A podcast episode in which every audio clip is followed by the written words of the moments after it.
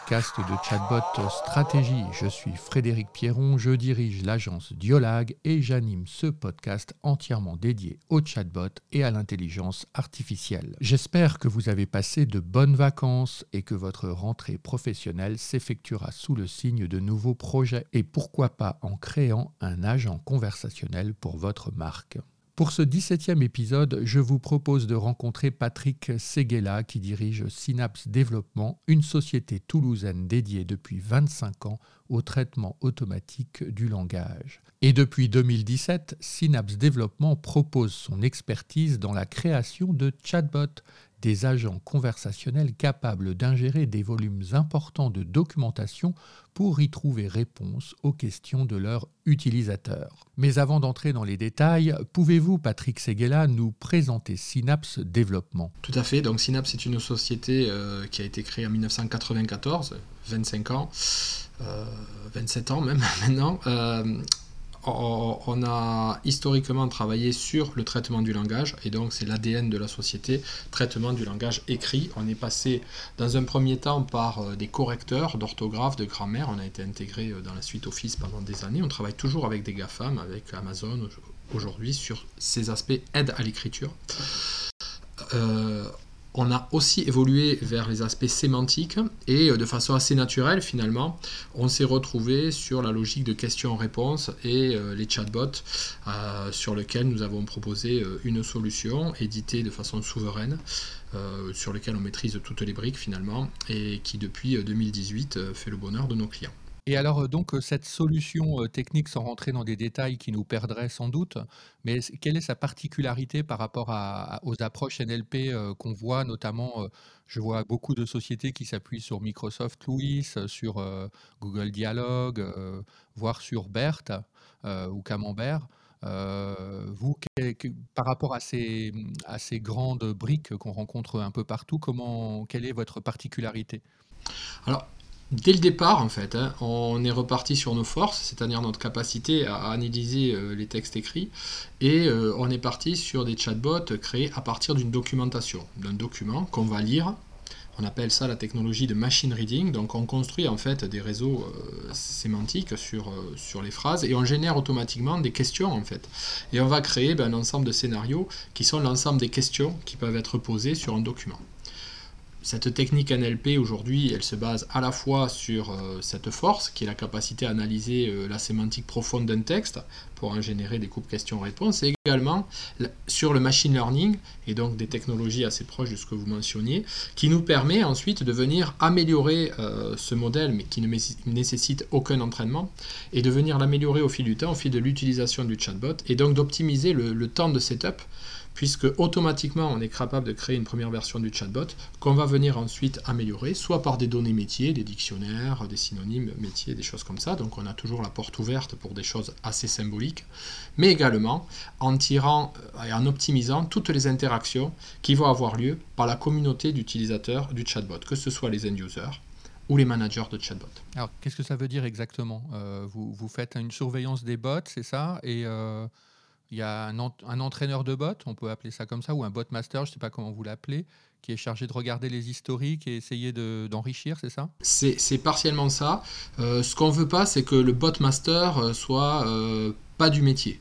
Donc euh, on souhaite que, les, les botmasters soient totalement métiers et donc fassent ce, temps mais qu'ils ne deviennent pas euh, une nouvelle carrière parce qu'on travaille beaucoup en B2B, on travaille beaucoup avec des, grands groupes et euh, il est évident que trouver des gens qui réorientent, des, des, gens qui sont par exemple experts en assurance et qui réorientent leur carrière pour devenir experts en chatbot d'assurance, en fait ça n'existe pas beaucoup. Et donc on a besoin euh, d'avoir des gens qui continuent à travailler avec leur matière classique, c'est-à-dire le document, et qui vont venir par l'intermédiaire de questions-réponses, en fait via des bots, euh, répondre à des questions, des notifications, des, choix, euh, et vont venir ainsi améliorer le bot. Donc en fait, la partie supervision est elle-même intégrée au bot, qui va venir interagir soit avec les end-users, soit avec les gens qui s'occupent du bot, les agents métiers, euh, pour euh, ben, toujours avoir une performance au, top. Donc effectivement, une personne dans l'entreprise est obligatoirement assignée à la surveillance de la performance. Euh, quel est le ROI du bot hein, finalement, le nombre de conversations traitées, le temps gagné. et la, satisfaction client. Et puis avec ces éléments-là, eh on définit tout un ensemble de, compétences. On ne parle même pas de nos codes, on reste dans le monde du code, du, chatbot, et un ensemble de discussions et, et d'interactions très basiques qui permettent de fait d'optimiser le chatbot. D'accord. Et alors, dans les secteurs que vous abordez, en fait, c'est tout type de secteur ou vous avez une approche verticale? Alors, on n'a pas choisi. Alors, on est assez original de fait, parce qu'il n'y a pas, par rapport à Louis ou, toutes les, approches que vous mentionniez, euh, il y a la nécessité de construire des interactions, des scénarios, reconnaître des entités, avec ces entités répondre. Là, on n'est pas du tout dans ce modèle-là, on est vraiment sur du question-réponse, texte très libre. Donc, euh, on n'a pas verticalisé, on reste sur une solution assez originale où on peut avoir assez rapidement et voire automatiquement un spectre relativement large d'interaction, puisque la difficulté avec le, modèle où on définit des entités, c'est que le spectre du chatbot est relativement restreint, et donc et son extension et pas scalable, et en tout cas linéaire. Voilà, linéaire. Et là, on a directement des chatbots qui sont relativement larges, et donc on ne se spécialise pas en termes euh, de vertical, même si on travaille beaucoup avec euh, des, banques, des assurances ou euh, de, grandes sociétés en fait. C'est plutôt sur la taille, c'est-à-dire des, entreprises qui ont beaucoup de documentation et qui souhaitent les faire partager à leurs employés, puisque le principe même de l'amélioration, est délégué, et le plus délégué possible, et donc il y a une nécessité de bienveillance dans l'accompagnement du bot. Alors bien sûr, nos, ingénieurs R&D réfléchissent hein, à ces notions qui sont au cœur euh, du machine learning, hein. c'est-à-dire comment on fait pour ne pas faire dérailler euh, l'apprentissage. Euh, donc voilà, donc on est dans des, univers relativement bienveillants où l'efficacité du bot est partagée par tous ses utilisateurs, donc typiquement du, du B2B ou du B2E. Par exemple, on va être sur des chatbots internes euh, dans des grands comptes bancaires pour euh, orienter un savoir, un savoir-faire autour de réponses euh, sur des cadres légaux par exemple, ou alors aider les entrepreneurs qui vont sur le site de BPI pour venir trouver les bonnes réponses en fonction de leur cas. Euh, je suis un entrepreneur euh, qui a déjà vendu une boîte et qui souhaite euh, repartir sur un nouvel achat. On va, on va qualifier comme ça, puis ensuite pouvoir répondre aux questions concrètes via la documentation pléthorique qu'on peut trouver sur le site. Je crois qu'il y a plus de 3000 ou 4000 fiches d'information. Oui, parce que c'est un peu la, la, particularité quand même, j'insiste un peu là-dessus, c'est que donc par rapport au modèle traditionnel où en fait on travaille sur des intentions, donc les intentions, pour ceux qui connaissent pas trop, c'est en gros les questions qu'on peut poser au chatbot. Vous, votre approche, c'est plutôt de prendre un volume qui peut être très important euh, de documents et de laisser, entre guillemets, euh, les algorithmes euh, identifier, en fait, les sujets qu'on peut soulever à partir de ces discussions. C'est ça hein? Exactement. Exactement. Et alors, du, du, coup, vous êtes dans des volumes de traitement d'informations qui sont très importants, quoi. Alors que dans les, dans les modèles euh, auxquels on faisait référence, on dit classiquement qu'à passer 150 intentions, quelque chose comme ça, on commence déjà à, saturer en fait la pertinence du, euh, du, bot et à risquer en fait euh, des fallbacks, des échecs de compréhension, etc. Donc vous, vous, par rapport à ça, c'est la documentation en fait qui, qui, est traitée quoi et dans des volumes importants. Est-ce que vous pouvez nous donner une idée un peu de ces volumes? Alors par rapport au volume, je pense qu'il faut aussi être vigilant, puisque euh, la barrière de la difficulté de setup euh, des, interfaces dans lesquelles il faut dupliquer la connaissance, parce qu'aller déclarer des intentions dans une interface tierce, ça veut quand même, ça revient à dupliquer la connaissance, ce qui, en termes de gestion des connaissances, c'est jamais très bon. Donc, euh, on va, euh, nous on a le problème inverse, c'est-à-dire qu'on a souvent des clients qui viennent et qui nous disent oh là là j'en ai plein de documentation. Attention parce qu'on a souvent des documentations redondantes qui ne sont pas d'accord entre elles. Donc euh, au cœur de la construction d'un chatbot et de notre approche, il y a euh, où est la vérité. Et également, est-ce qu'un utilisateur peut détenir la vérité et informer le bot? Donc tout ça, c'est des paramètres qu'on va caler avec nos clients. Est-ce qu'ils estiment que c'est dans le cas? Je vous ai donné le cas de la BPI les entrepreneurs ne sont pas là pour définir le cadre légal et, les aides que peuvent toucher un entrepreneur. Donc là, on est sur du push pur voilà, euh, on n'est pas trop mal loti en France, en tout cas, euh, voilà, je pense qu'on peut trouver beaucoup de choses positives sur le site de la BPI et j'envisage tout le monde à utiliser Petit Citron, comme il l'appelle euh, en interne, c'est un citron qui fait le, chatbot. Donc il y, a, toute cette dimension, effectivement, où on définit où sont les, textes et où est la, connaissance pérenne. Qui sera peut-être amené à évoluer, et ça c'est le gros avantage de notre technologie, c'est que quand on change la documentation, le chatbot s'adapte automatiquement, et on garde tous les liens de questions-réponses qui sont capitalisés dans une balance annexe. donc il y a tout un travail sur la mise à jour des documents qui a été réalisé, et donc on, va tout de suite euh, essayer de partir de périmètres qu'on a grandi plutôt qu'aller chez quelqu'un qui nous ouvre typiquement un SharePoint avec euh, la documentation des 20 dernières années. Ça, ça fonctionne relativement mal. On sait que quand, pour nous aussi, un chatbot, on doit appréhender ce qu'il fait, à quelles questions il répond, quelle est son intention, pourquoi il est là, au premier coup d'œil. Donc il doit savoir s'exprimer et, le fait que l'on donne beaucoup de confort euh, par l'utilisation euh, de la documentation, la non-duplication des bases et la capacité à être automatiquement euh, en ligne, puis de venir interagir sur les questions via toujours de la conversation, cette chose-là ne doit pas masquer le fait qu'un chatbot euh, doit être euh, quelque chose de relativement vertical, en tout cas son intention doit être claire, et ne pas partir sur euh, des choses non contrôlées et maîtrisées avec un volume. Donc on encourage toujours nos clients de à partir de périmètres qui ne cessent d'augmenter. Et, mais alors justement, quelle est la question que, que, le client doit se poser pour démarrer un chatbot? Ah, Je pense que là, alors, les questions que posent en tout cas nos, nos chefs de projet euh, et nos account managers, ça va être systématiquement de bien caler l'intention du bot au départ. On, reste sur des projets qui deviennent de plus en plus des utilitaires, mais qui peuvent aussi euh, être de l'innovation pour de l'innovation, voire euh, des toy systems, comme on pourrait dire, des, systèmes joués. Mhm. Donc là, c'est important que l'équipe qui va être mobilisée autour du projet, chez le client, définisse bien l'intention et, et, le critère de réussite. Ça, c'est donc on va avoir euh, des jeux de pair work, euh, des conversations ciblées, voilà. Et on va tout de suite définir les KPI. En gros, il y en a toujours deux.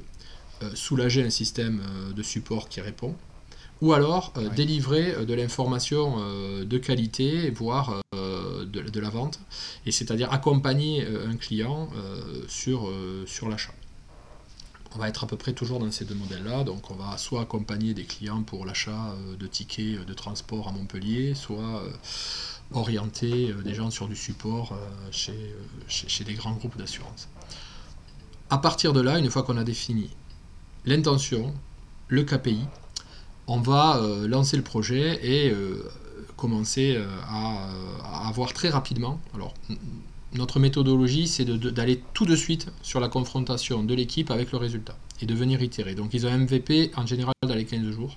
Et on fait une première présentation euh, du chatbot avec la documentation, avec parfois une connexion à, une base de données. Il peut y avoir des connecteurs, hein, comme, comme, sur tout chatbot, sur le système d'information. Mais il y a toujours ce spectre qui peut s'élargir grandement grâce à la documentation. Et donc on peut trouver ces deux aspects, quelque chose de vertical et quelque chose d'assez horizontal via la documentation. Et ensuite, ben, on va venir itérer sur l'essentiel jusqu'à l'ouverture au client. Là, on finit en général le projet là-dessus, c'est-à-dire l'ouverture au client, mesure de ROI, passage en prod. Donc les questions à se poser, ben, c'est euh, d'abord euh, d'acculturer euh, les équipes au chatbot dans l'intelligence artificielle, et ça c'est vrai pour tous les métiers, la première réaction c'est d'avoir des gens qui vont penser que tout est automatique.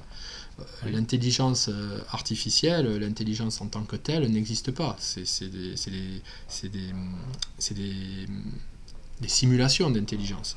Et donc euh, l'intelligence, elle a trouvé beaucoup dans l'ingénierie et dans toutes les, briques qu'on a mis en place pour justement avoir une efficacité et simuler l'intelligence. Et ça c'est vraiment notre axe pour aider euh, les gens à transmettre leurs connaissances, et ça c'est ce qu'on fait depuis 25 ans. Voilà. Le chatbot étant pour nous l'outil qui va permettre de valoriser les connaissances produites par une équipe. Et alors, euh, euh, dans, le, dans le, la façon dont vous concevez, est-ce que vous imaginez aussi des scénarios en fait qui vont... des, scénarios d'usage en fait, parce que on pourrait comprendre que là on met une documentation en ligne, on fait du, machine learning dessus, et puis euh, quelque part, l'affaire est faite, entre guillemets. Je pense qu'il y, a un travail aussi d'analyse. Non, non, un projet réussi, c'est parce qu'on s'est souvent demandé quelle était l'intention, et ça c'est vrai pour tous les projets. Hein. Et donc, je vous l'ai dit, on commence par bien caler l'intention, alors l'intention, euh, qu'est-ce que ça peut être Ça peut être euh, géré par exemple, euh, on parlait des transports, ça peut être géré de façon optimale tous les gens qui ne sont pas des acheteurs classiques. Donc faire un chatbot qui achète un ticket de transport, c'est très simple. Euh, par contre, commencer à gérer tous les cas d'usage sur le handicap, euh, sur euh, des, éléments comme ça, là, on va être sur autre chose. Les réductions, les... Voilà. Donc là, on va être sur autre chose qui est essentiellement du push. La personne ne va pas réinventer comment une métropole gère le handicap dans ses transports. Bah Mais par contre, elle va avoir besoin de savoir quel est le besoin. Et donc, ben là, on va venir itérer et éventuellement revoir la documentation quand la documentation ne répond pas. Et c'est là où notre chatbot va être un partenaire pour cette personne qui, qui valorise les connaissances qu'elle crée et euh, va lui dire ben là, ça, c'est demandé, il n'y a pas l'information, donc venir compléter la documentation, pas aller taper euh, des intentions, euh, je ne sais où, dans des, dans des, systèmes qui sont assez complexes. Et je vous l'ai dit, on s'adresse typiquement là au département marketing d'une société de transport urbaine. Je l'ai dit dès le départ, et c'est très important, ces gens-là n'ont pas prévu de devenir chatbot master dans leur vie. Donc ils s'occupent du chatbot.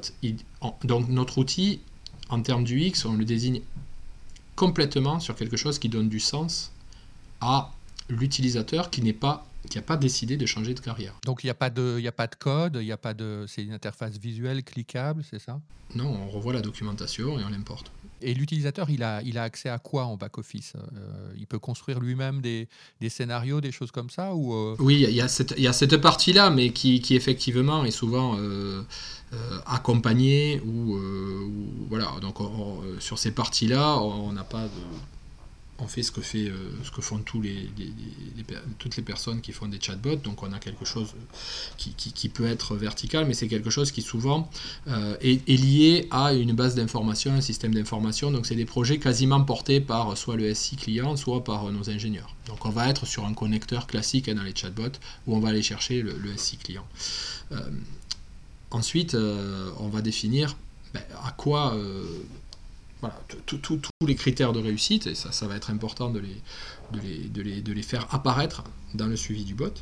Et ensuite, ben, on va donner des outils pour que les personnes puissent venir alimenter euh, les connaissances. Et là, ça va passer simplement par l'ajout d'informations complémentaires, voilà, via de la documentation. Donc, il n'y aura pas la nécessité ensuite de, venir euh, retoucher des arbres, puisque, comme je vous l'ai dit, c'est aussi, et ça, tous les gens qui font des chatbots vous le diront, euh, les équipes clientes ont beaucoup de turnover. D'abord parce qu'on travaille avec des grands groupes et que euh, les grands groupes encouragent leurs salariés à changer tous les deux ans, tous les trois ans de poste. Donc on n'a pas beaucoup de gens qui restent 15 ans sur leur poste d'accompagnement du chatbot.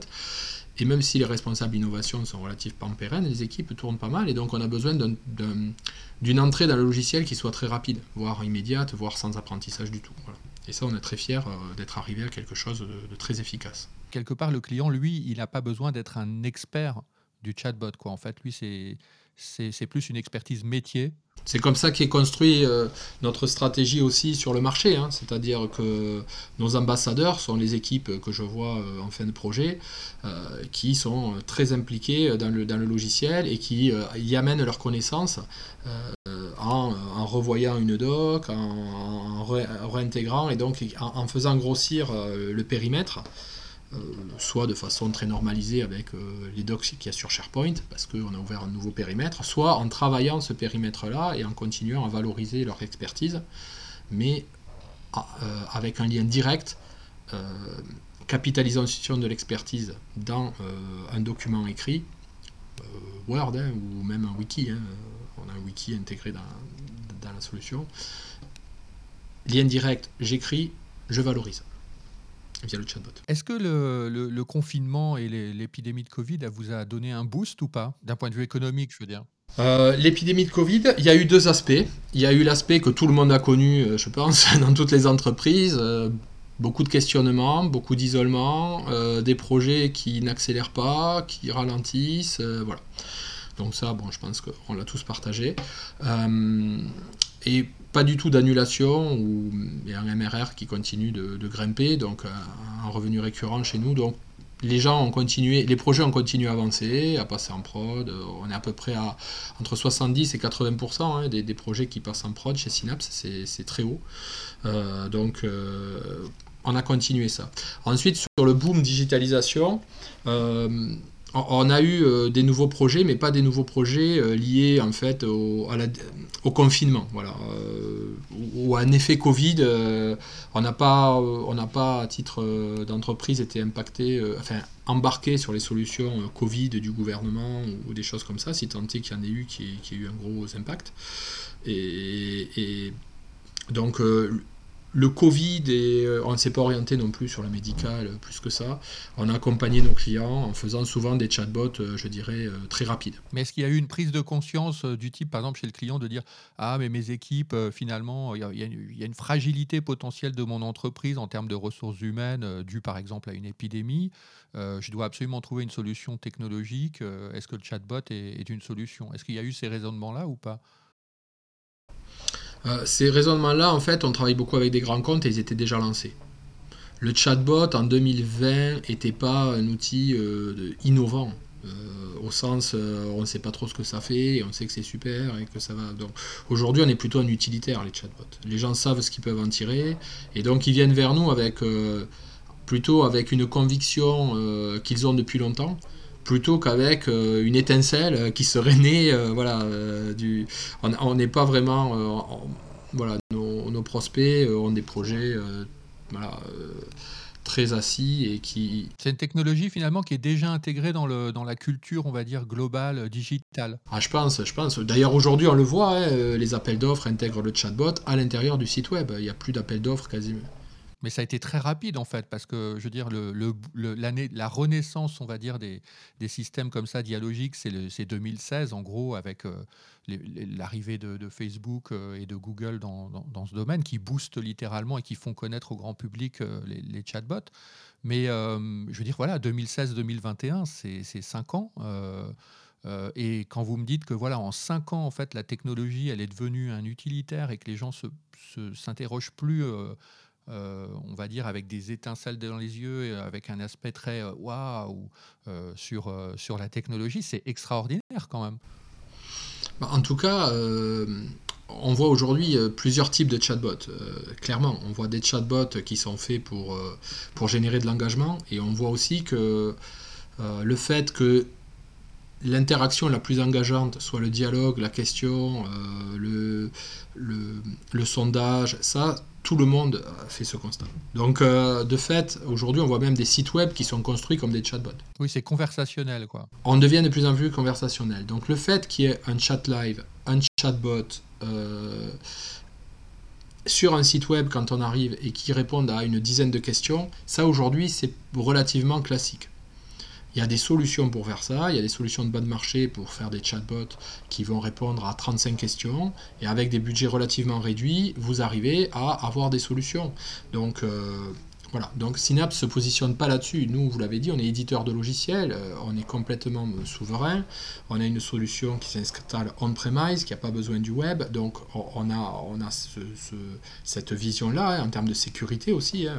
c'est quelque chose sur lequel on est très très très vigilant. Euh, donc on est agréé euh, sur tous les protocoles de sécurité, euh, les protocoles de connexion, tout ça c'est des choses qui sont au cœur euh, de notre solution. Donc à partir de là on est plutôt sur des solutions middle market et on va s'adresser nous à des chatbots qui adressent une connaissance qui est à la fois pérenne et changeante. Puisque là, c'est vraiment là que le bas blesse, c'est la maintenance du chatbot. Donc quand on passe par un prestataire extérieur, très bien, on a un chatbot qui répond à une trentaine de questions, ça peut être hyper pertinent, hyper efficace, et ça l'est souvent. Maintenant, quand on veut changer les choses, le faire évoluer, le faire grandir, là, on finit par, euh, par avoir plus de difficultés. Peut-être par le refaire, en allant vers une solution euh, comme la nôtre, et en, euh, en, en ayant plus d'ambition à ce moment-là. Donc on, s'adresse à des chatbots qui vont être un peu plus ambitieux peut-être, ou qui ont une autre ambition, une ambition de, relativement euh, horizontale, avec pas mal de sujets peut-être qui seront abordés dans le chatbot, et également euh, une ambition sur des connaissances qui vont être pérennes et qui vont pouvoir changer. Voilà, ça c'est aussi très important. Et on sait qu'aujourd'hui, euh, on travaille avec l'UNEDIC, qui a des connaissances qui évoluent tous les ans. Enfin voilà, tous les ans, les conditions de remboursement changent. Et donc, ils ont besoin de, de, ça. Ils ont besoin aussi d'être rassurés sur le fait que tous les mois de juillet, ils recommencent pas tout. Et c'est vrai qu'on croise aussi beaucoup de gens qui ont souffert côté client hein, euh, et qui, qui, effectivement sont contents de nous trouver parfois. Et alors en termes de typologie de, de chatbot, vous êtes plutôt sur des chatbots euh, à usage interne de l'entreprise, à usage externe euh, Est-ce qu'il est que vous pourriez nous donner des idées de famille en fait de, de, chatbots réalisés? Et en même temps des, des, références qu'on pourrait aller voir. Peut-être vous citiez notamment celui de la BPI. Est-ce qu'il y en a d'autres? Hmm. Bah, celui de, de, la métropole de, Montpellier que j'ai mentionné aussi, qui, qui, est en, libre accès. Après, on travaille énormément en B2I, c'est-à-dire business to employé. Donc après, là, c'est plus compliqué parce que c'est et voir avec des organismes qui revendent le chatbot à tous leurs clients, c'est-à-dire tous les organismes qui délivrent euh, du texte legacy, en fait, euh, se retrouvent à, intégrer des chatbots et, le multiplient en fonction des clients. Euh, voilà, donc on, est plutôt sur du, chatbot B2B aujourd'hui, c'est vrai. Euh, enfin B2E, business to employé, et donc des, chatbots à l'usage des grands groupes, euh, puisqu'on est une solution middle market, donc dès qu'on est sur des toutes petites PME, ils vont souvent... Alors vous disiez, le fait que les chatbots soient devenus un utilitaire, c'est vrai, mais c'est vrai aussi, on voit beaucoup de chatbots très, dont le périmètre est très réduit et l'ambition est très claire. Euh, voilà, qui, qui, nécessitent pas un gros investissement non plus et qui font très bien leur job. Donc il euh, n'y a pas de souci avec ça. Et euh, voilà, ce type de chatbot là permet aussi ben, de développer le chatbot. Et, c'est souvent des chatbots qui sont développés soit avec des solutions américaines, soit avec des solutions qui sont aujourd'hui embarquées, Zoho, je sais pas, Zendesk, Salesforce, ServiceNow, embarque un chatbot voilà, voilà, c'est souvent connecté avec le service support ou avec le service sales. Euh, voilà, il n'y a pas de. Et c'est très, bien fait ça fait très bien ce que c'est censé faire. Voilà, nous, on est sur des choses qui ben, par l'ambition même du chatbot, vont tout de suite attaquer euh, le département RH euh, ou, ou le cœur même de l'entreprise, ce qui est de délivrer de la connaissance. Alors, pour un peu clore l'épisode, parce que je sais que vous êtes pressé aussi, est-ce que vous pourriez nous donner un peu un aperçu de ce que va devenir le, monde des chatbots dans, quelques années? Parce qu'aujourd'hui, on en a une vision, on va dire, qui est beaucoup basée sur la petite fenêtre en bas à droite, en tout cas pour le grand public, hein, c'est toujours ce qu'on imagine, c'est la petite fenêtre en bas à droite qui s'ouvre avec des petites bulles de, texte qui s'affichent. Vous, vous voyez l'évolution des, des, comment elle reste euh, dans cette configuration ou... Je pense qu'on va aller de. Moi, je suis. Euh, je pense que la, conversation va. le, chatbot va de plus en plus s'insérer dans des conversations et va de plus en plus euh, être amené à euh, trouver un sens dans des conversations euh, entre salariés, entre utilisateurs, et qu'on va de plus en plus le brancher, pas seulement en réaction, mais aussi en, comme un participant, comme, quoi. Comme un participant, voilà. Quand je vous disais euh, notre vision pour le B2B, on a envie euh, que le chatbot soit là et que quand, un nouvel employé arrive, il puisse dire bon, ça je sais pas trop où c'est, et que le département se dise ah oui, c'est vrai, ça on pourrait l'écrire. Et, et, donc, euh, soit un outil de capitalisation de la connaissance finalement via la conversation. Et je pense que dans ce domaine-là, comme dans beaucoup, on va se poser la question de l'engagement et que euh, la conversation est sûrement euh, un des moyens les plus efficaces de créer de l'engagement et euh, voir des projets communs qui, qui aient du sens pour les salariés. Et donc je pense que, que, l'élevage de chatbots en commun, en tout cas la, participation à des chatbots, ensuite il faut savoir comment on ouvre, comment on fait. Je vous disais, c'est vraiment des sujets qui sont au cœur de notre équipe RD.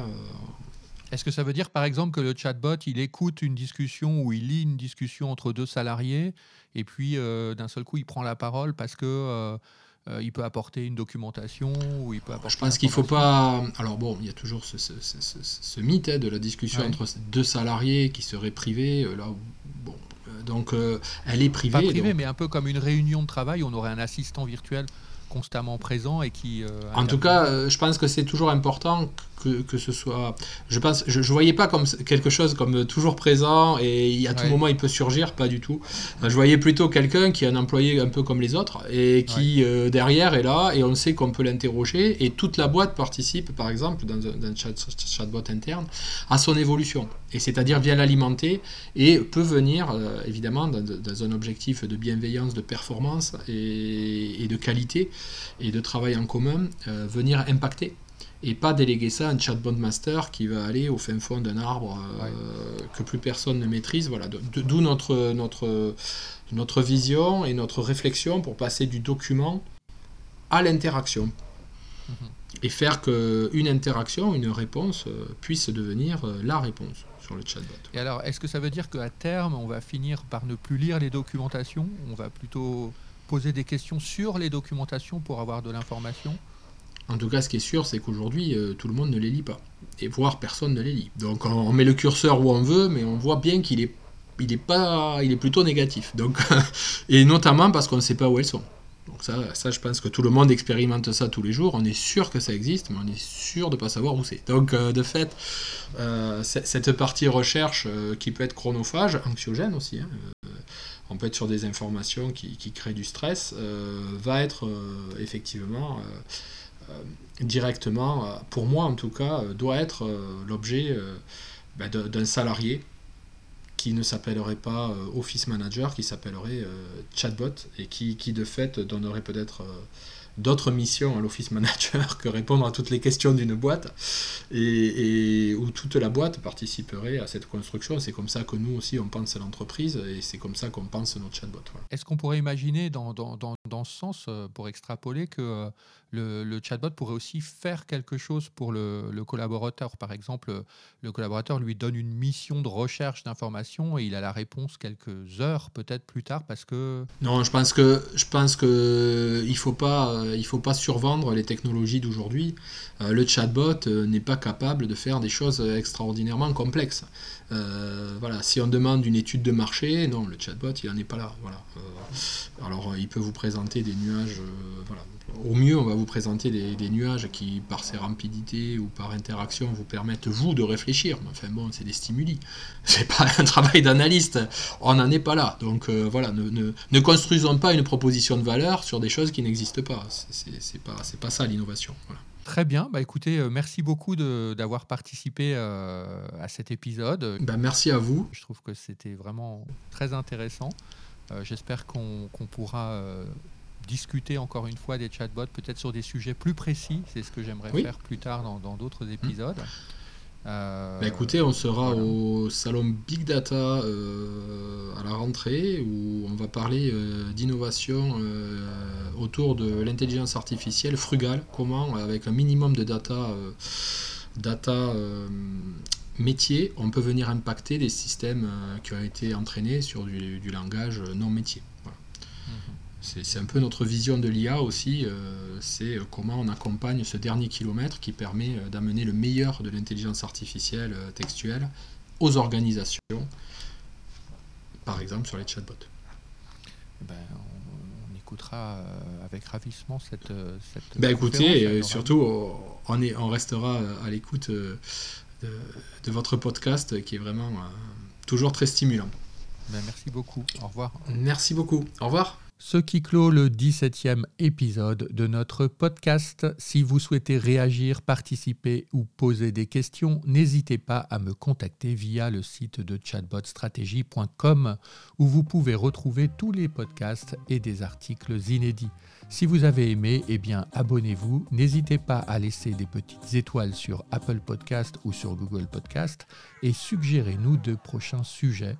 Continuez à partager ce podcast et votre passion pour les chatbots. À bientôt.